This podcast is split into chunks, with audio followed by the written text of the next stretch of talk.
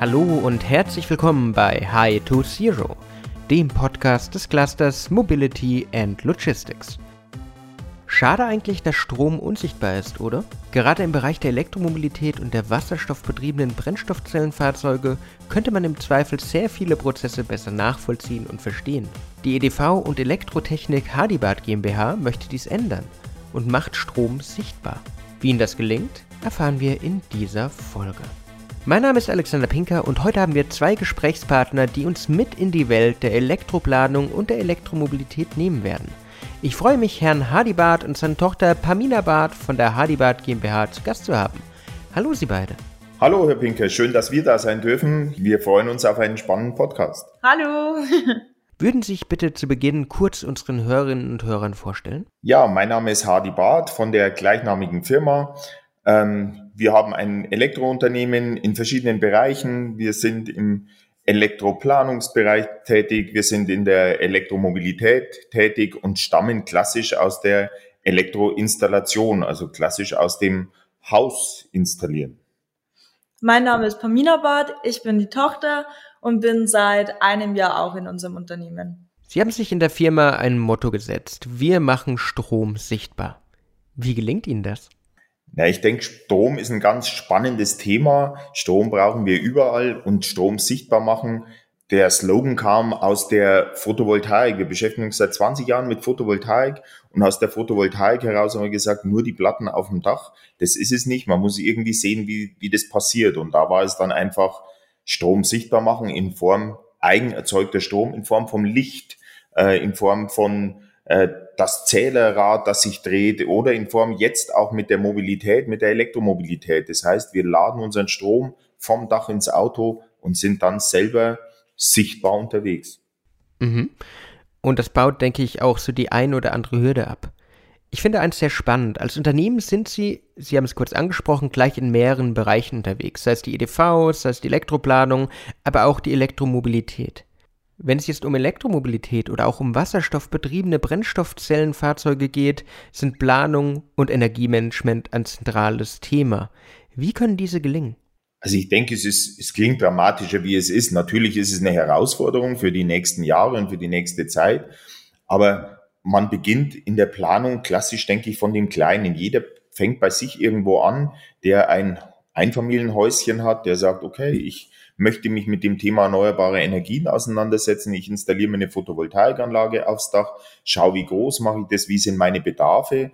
Und dann geht es einfach weiter, von einem Haus vielleicht in ein Quartier zu denken. Und Quartiere haben dann viel Strom, die in anderen Quartieren nicht erzeugt werden. Und so ergibt sich eins zu dem anderen eigentlich, dass ich sage, ich fange von klein an und bin dann irgendwo mal beim Quartier, bei einer Stadt oder bei einem ganzen Land. Also es ist in der heutigen IT-Zeit dann auch gar nicht so schwer, die Sachen miteinander zu vernetzen. Vom Großen ins Kleine, das klingt nach einem guten Plan. Trotzdem haben wir noch einiges anzugehen, was die Infrastruktur betrifft. Mit der E-Charge ist es eins Ihrer Themen, das aufzubauen. Wie machen Sie das? Ich habe schon immer gesagt, wir haben den Strom am Dach.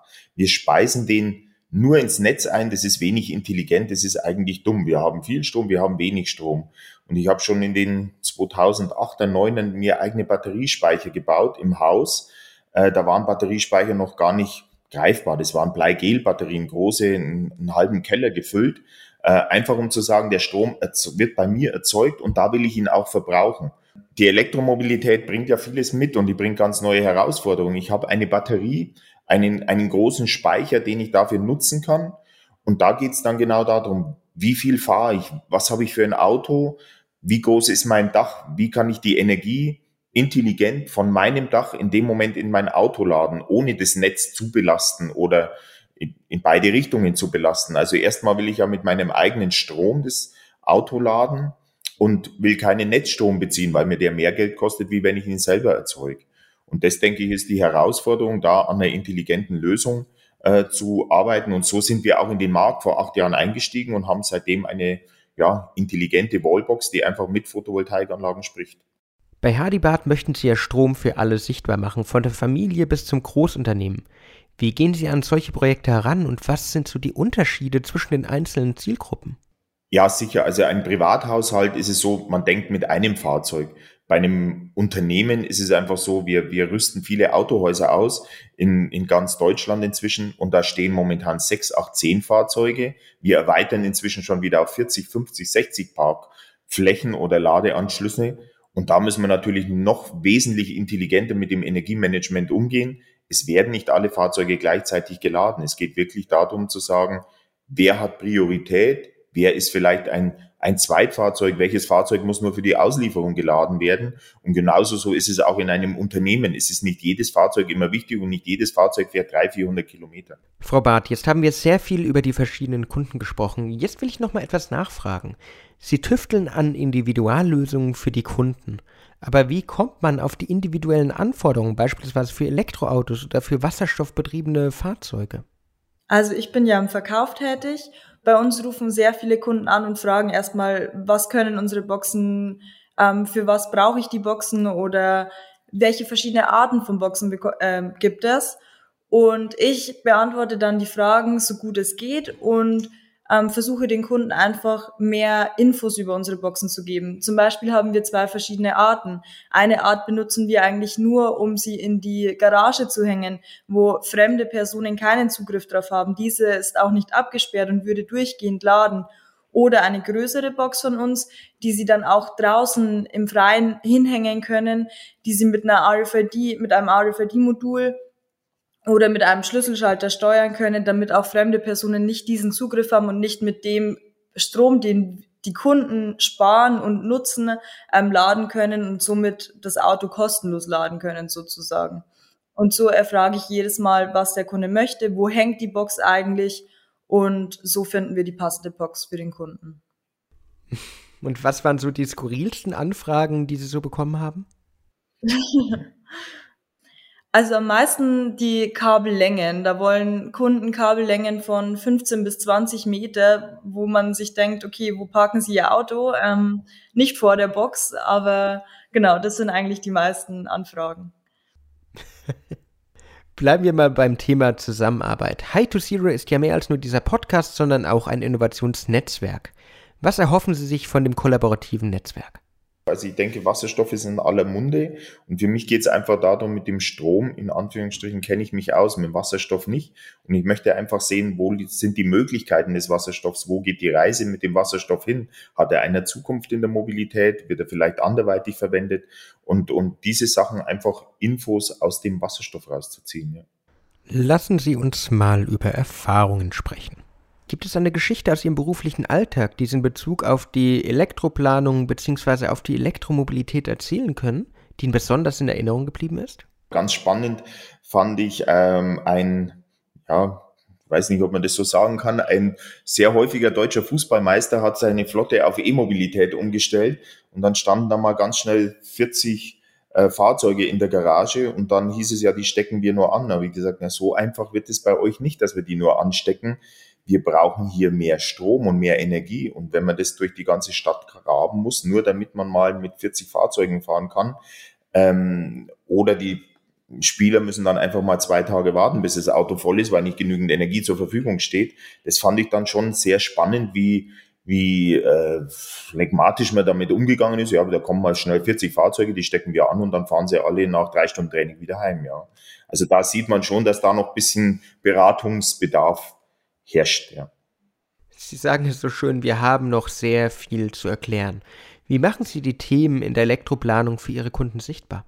Also zum Beispiel auf Messen, ähm, auf die wir öfter gehen, nehmen wir dann einen Fernseher mit, mit einem kleinen Schaubild und eine Wallbox von uns. Die Wallbox schließen wir dann an einem Messgerät an und so zeigen wir zum Beispiel oben am Fernseher ist eine Sonne dargestellt. Die Sonne speist gerade, also die PV-Anlage speist gerade ganz viel Sonnenstrom ein. Mit diesem Sonnenstrom laden wir dann unsere Wallbox, also wir stecken die Wallbox an und schon geht ein kleiner Weg von der Sonne Richtung Wallbox, ähm, um zu sehen, okay, der Strom geht wirklich von unserer PV-Anlage ähm, zu unserer Wallbox und lädt das Auto so voll, damit wir dann mit diesem Sonnenstrom, in dem wir eigentlich nichts zahlen mussten, mit dem wir nicht Arbeit hatten, laden können und fahren können.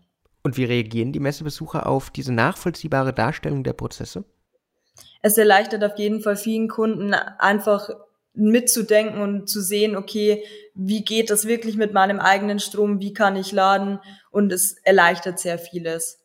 Jetzt haben wir sehr viel über die Gegenwart gesprochen. Jetzt möchte ich noch ein wenig über die Welt von morgen reden. Was denken Sie? Wie sieht die Zukunft der Mobilität aus?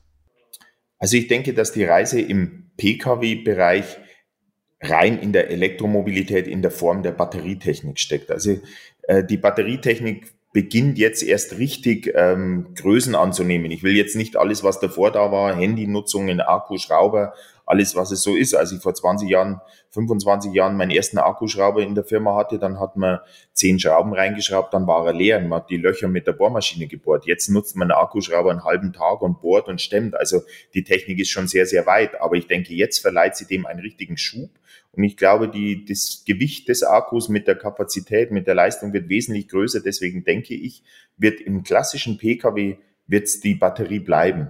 Die Wasserstoff oder was ich mir aus dem Wasserstoff erhoffe, ist einfach das Thema, wie kann ich ihn vielleicht als saisonalen Speicher nutzen? Wie kann ich ihn im Schwerlastverkehr nutzen? Wie kann ich vielleicht Schiff, Bahn, solche Sachen? Da denke ich, wird der Wasserstoff irgendwo eine, eine Bewandtnis haben, wo ich einfach sage, ich muss viel überbrücken. Wir haben selber im Unternehmen inzwischen fünf Elektroautos. Es sind noch zwei Verbrenner, außer die Busse für die, für die Handwerker. Wir fahren mit dem Auto bis nach Kroatien in den Urlaub, ich fahre bis nach Brüssel, fahre am selben Tag wieder heim. Elektromobilität ist jetzt schon voll alltagstauglich. Also wir, wir nutzen das schon. Und vom Wasserstoff erwarte ich mir einfach, die, die vielleicht diese Nischen, wo es nicht funktioniert, wie können wir ihn da sinnvoll integrieren oder, oder was hat er da für Möglichkeiten? Und um noch was zu ergänzen, ich denke auch, dass die Hybridautos ähm, nicht die normalen Autos bleiben werden in der Zukunft, sondern dass alles rein Elektro wird. Eine Frage noch an Sie beide. Was würden Sie zum Schluss interessierten Mitgliedern des Innovationsnetzwerks, Partnern oder einfach allen Hörern und Hörern noch mitgeben wollen? Ich glaube einfach, man muss an seine Ziele glauben und muss dann glauben, dass wir die Welt ein Stück besser machen können. Also wir sehen ja momentan in den Medien und überall, was so passiert und und ich denke, wir haben nur dieses eine Stück Erde und meine Tochter sitzt deswegen neben mir und das ist auch immer wieder so der Antrieb und das Spannende zu sagen, glaubt daran. Vor zehn Jahren haben sie mich als Spinner abgetan, wo sie gesagt haben, Elektromobilität wird nicht kommen, das wird nicht funktionieren, das ist nicht alltagstauglich. Einfach daran glauben und ich glaube auch so an den, an Teile des Wasserstoffs und einfach daran glauben und den Weg weiterverfolgen. Und wenn wir das tun wollen, dann werden wir alle miteinander ein bisschen besseres Stückchen Erde oder, oder einen besseren Fußabdruck auf unserer Erde hinterlassen. Ja, wenn jeder nur einen kleinen Teil dazu beiträgt, wie zum Beispiel auf ein Elektroauto umstellen oder ähm, ja, das Licht ausschalten, wenn man den Raum verlässt, nur so kleine Beispiele ähm, ist schon sehr viel geholfen. Herr Barth, Frau Barth, vielen Dank, dass Sie sich die Zeit genommen haben. Danke auch. Wir sagen vielen Dank. Eine gute Zeit. Liebe Hörerinnen und Hörer, wir haben es gehört. Der Weg, dass auch Sie als Unternehmen, als Privatperson an der Mobilität der Zukunft partizipieren können, ist kein schwerer. Die EDV und Elektrotechnik Hadibad GmbH ebnet den Weg auf allen Flächen und macht Strom sprichwörtlich sichtbar für eine gute und innovative Welt von morgen. Das war's auch wieder mit High to Zero. Ich hoffe, Sie konnten wieder einiges für Ihre Zukunft mitnehmen. Wenn Ihnen die Folge gefallen hat, würden wir uns natürlich freuen, wenn Sie uns folgen, wenn Sie uns ein Like da lassen. Wir hören uns das nächste Mal wieder. Bis dann und ciao. Tschüss. Ciao.